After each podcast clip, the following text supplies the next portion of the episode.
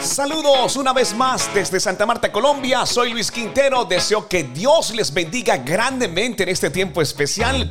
Nos gozamos y nos alegramos de verdad de saber que ustedes hacen parte de esta gran familia de entrenamiento espiritual podcast. Hoy les saludo con toda la alegría, con toda la fe, con toda la esperanza de saber que pronto saldremos de toda esta situación mundial y aunque tú no lo creas, muchas familias han sido restauradas. El Señor sigue hablando, Dios sigue obrando de manera espectacular en muchas familias. Está confrontando corazones. Te quiero instar para que abras precisamente el corazón y preste sus oídos para escuchar lo nuevo que Dios tiene para decirte en este tiempo especial. Soy Luis Quintero y no olvides visitar como cada podcast eh, les quiero invitar www.ilatina.com para que conozcas más acerca de este gran proyecto que Dios ha colocado en nuestro corazón. Descarga nuestra aplicación y entérate de todo lo que tenemos para ti de manera especial. www.ilatina.com. Soy Luis Quintero. Bienvenidos a este podcast que está genial. Esperamos que Dios hable para ustedes. Entrenamiento espiritual. Mensajes diarios que nos ayudan a entender cómo opera Dios en nuestras vidas. Escucha y comparte la palabra del Señor. El título para este podcast, Que no tiemble tu fe. Y nuestro soporte es Hebreos 11.1.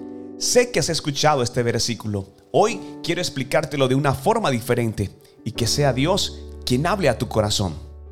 Es pues la fe la certeza de lo que se espera, la convicción de lo que no se ve. Hebreos 11.1. Si creemos que Dios es quien Él dice ser y que hará lo que ha prometido, ¿por qué vacilamos en nuestras oraciones? En vez de ejercer una fe audaz, venimos al Señor con la esperanza de que nos escuchará y responderá nuestras peticiones, pero sin la confianza de que Él lo hará. Con esta manera de pensar no podemos esperar recibir nada del Señor. Una razón por la que somos tan propensos a dudar es que no somos capaces de ver a Dios obrando en nuestras circunstancias. Le pedimos y no pasó nada.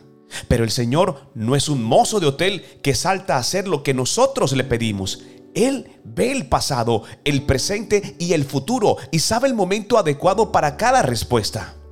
Su mano ya está en acción en beneficio nuestro, disponiendo las situaciones para llevar a cabo su voluntad, abrir corazones y prepararnos para recibir lo que Él nos quiere dar. Otro motivo de incertidumbre es la ignorancia.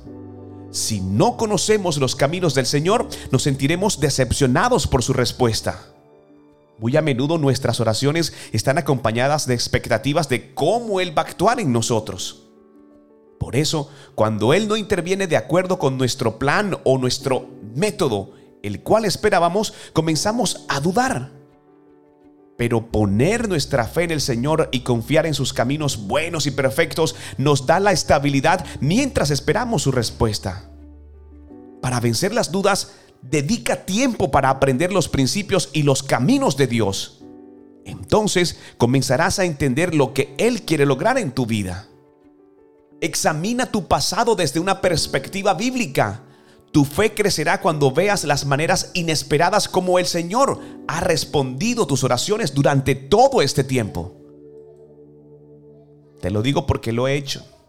Y muchas de las cosas que hoy le pedimos al Señor ya las hizo anteriormente. Entonces no existe manera, no deberíamos tener dudas de saber de que Dios lo puede volver a hacer.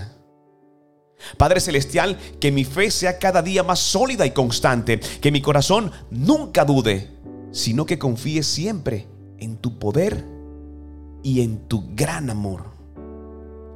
Todo esto te lo pedimos en el nombre poderoso de nuestro Señor Jesucristo. Recuerda, Hebreos 11.1. Es pues la fe la certeza de lo que se espera, la convicción de lo que no se ve.